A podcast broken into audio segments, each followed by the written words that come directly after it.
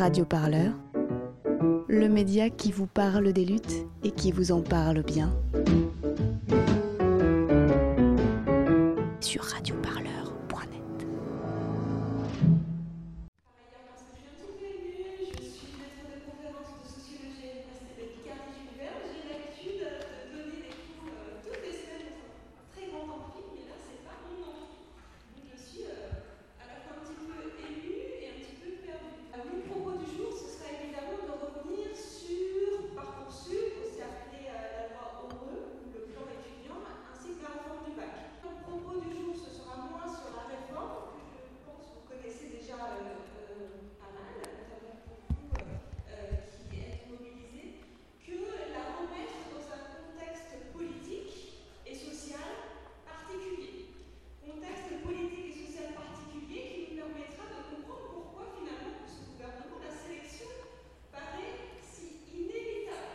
Bonjour, est-ce que tu peux me donner ton prénom Émile.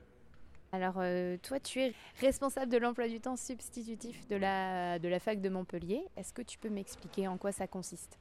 L'emploi du temps substitutif s'est mis en place ben, pour se substituer à l'emploi du temps euh, institutionnel euh, de la faculté et avec euh, ben, une, une conjonction de, ben, d'étudiants, d'enseignants ou d'intervenants extérieurs qui estiment que l'université doit être un, un lieu de partage de connaissances et de développement de l'esprit critique et qui ont proposé en fait des cours, des conférences, euh, des ateliers, des séminaires. Euh, Au départ, c'était euh, c'était un petit peu difficile parce qu'il y en avait peu qui étaient prêts à, à s'afficher, surtout parmi les enseignants, pour dire bah voilà, on, on fait un emploi du temps de substitution. Pourquoi? Parce que ça les met en, en porte-à-faux avec l'institution. Bah maintenant, ça s'est bien lancé puisque en fait c'est c'est devenu un enfer à gérer parce qu'il y, a- il y a trop de propositions. Euh, par semaine, on en a une vingtaine. Pas que des profs, parce qu'on tient à ce que ce soit pas que, que des enseignants. Il y a, il y a des, enfin, les étudiants, enfin n'importe qui peut proposer en fait. Euh, La conférence qui va suivre est à mi-chemin entre les deux. euh, c'est une, une maître de conférence, mais de l'université de Picardie, qui nous a contactés pour venir faire un truc ici. Euh, spécifiquement, un peu sur la réforme de l'université, vient faire une conférence sur pourquoi est-ce que la sélection et, le, et euh, l'idée du classement est-elle si évidente aux yeux du gouvernement, et sociologie de Parcoursup et de la réforme du bac? C'est pas la première université autogérée euh, qui existe en France. Euh, quelles sont les, les sources d'inspiration? On est reparti un peu de- des réflexions de ce qu'il y avait pu avoir à Vincennes. C'est, l'université qui, qui a été accordée à l'armée gauchiste après 68. Une façon à l'époque pour le gouvernement et pour le pouvoir politique de se dire on va, mettre tout- on va mettre tous les gauchos ensemble et puis ils seront dans un coin au fond des bois, ce sera très bien. Et quand Chirac était maire de, Paris, il a fait raser euh, Vincennes. C'est-à-dire que ça n'existe plus. Ça n'a pas empêché qu'il y ait des traces qui soient restées. euh, bah, notamment à Paris 8, et c'est une des autres inspirations. Mais c'est un des mouvements à, Paris 8 où non, il y a eu la créa- création d'un UFR, qui était l'UFR 0, euh, autogéré aussi. Il y, avait, il y a des inspirations comme ça. Quoi. Qu'est-ce que vous espérez euh, de, cette, de ce département autogéré? Est-ce que déjà le, président de la fac va autoriser sa survie au-delà du mouvement social euh Ça, va dépendre de l'ampleur du mouvement. Le but, euh, c'est que le département se transforme en UFR, et que l'UFR se transforme en université, et que l'université se transforme en société. Enfin, elle s'oppose un petit peu euh, à, la centralisation via l'État d'une certaine manière, mais ça c'est voulu, puisque c'est prendre un peu euh, le, gouvernement dans, son propre discours, qui dit bah, il faut plus d'autonomie des universités, euh, il faut plus d'expérimentation. Ben, on va vous donner de l'autonomie et des expérimentations. On n'est pas sûr que celle- celle-ci vous les vouliez. Je ne pas commencer euh, une telle conférence sans remercier euh, chaleureusement le comité Indicible. Euh, remerciements qui s'accompagnent de félicitations. Je suis très très impressionnée par votre organisation, par le projet qui est, euh, qui est porté par, euh, par le comité, par euh, les étudiants et les enseignants mobilisés et euh, ce qui a aussi suscité de notre côté une envie de, de venir vous rencontrer. Je m'appelle Augustin. Qu'est-ce que tu fais au sein de la fac autogérée de Montpellier? Je suis dans la commission médias, entre autres. Euh, je suis dans la commission ergonomie des luttes, créée euh, à la suite du- d'un comité de mobilisation où il y a une centaine de nouvelles personnes qui sont arrivées et du coup où on a eu besoin euh, de se réorganiser rapidement.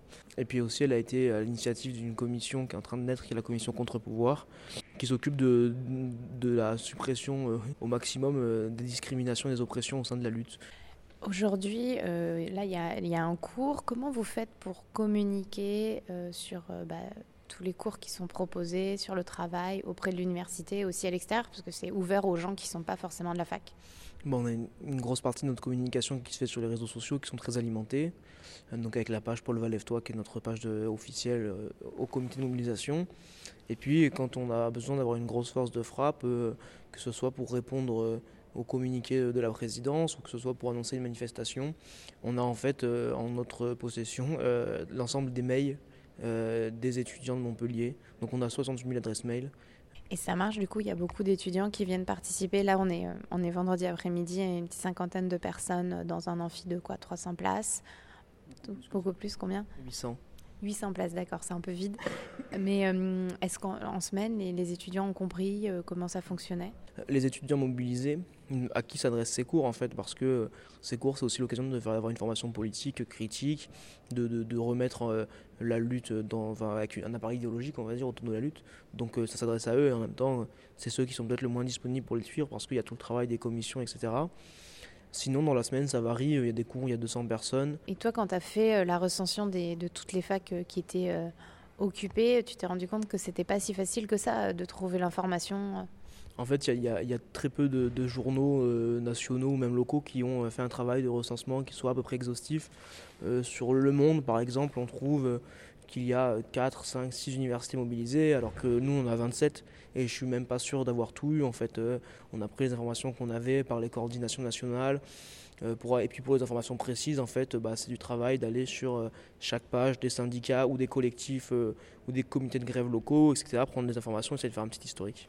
Donc si on ne connaît pas l'ampleur de la mobilisation, on a du mal à, se rendre compte euh, qu'elle est, vraiment importante et puissante. Aujourd'hui, tu penses que le mouvement étudiant, il est vraiment puissant, il est amené à durer, perdurer et à faire changer le gouvernement? En fait, euh, le, mouvement, ça fait un petit moment déjà qu'il existe et qu'il marche pas trop mal. Et c'est vrai qu'il y avait euh, une espèce de chape de plomb médiatique où on voyait rien de ce qui se passait. Et à ce titre, les, événements de Montpellier, donc l'agression par la, par la milice fasciste du doyen Pétel, a, permis de mettre un coup de projecteur sur cette mobilisation. On a un mouvement qui est localement d'une ampleur incroyable parce qu'on touche à quelque chose, l'université ouverte euh, à tous et à toutes. Et du coup, on revient là-dessus.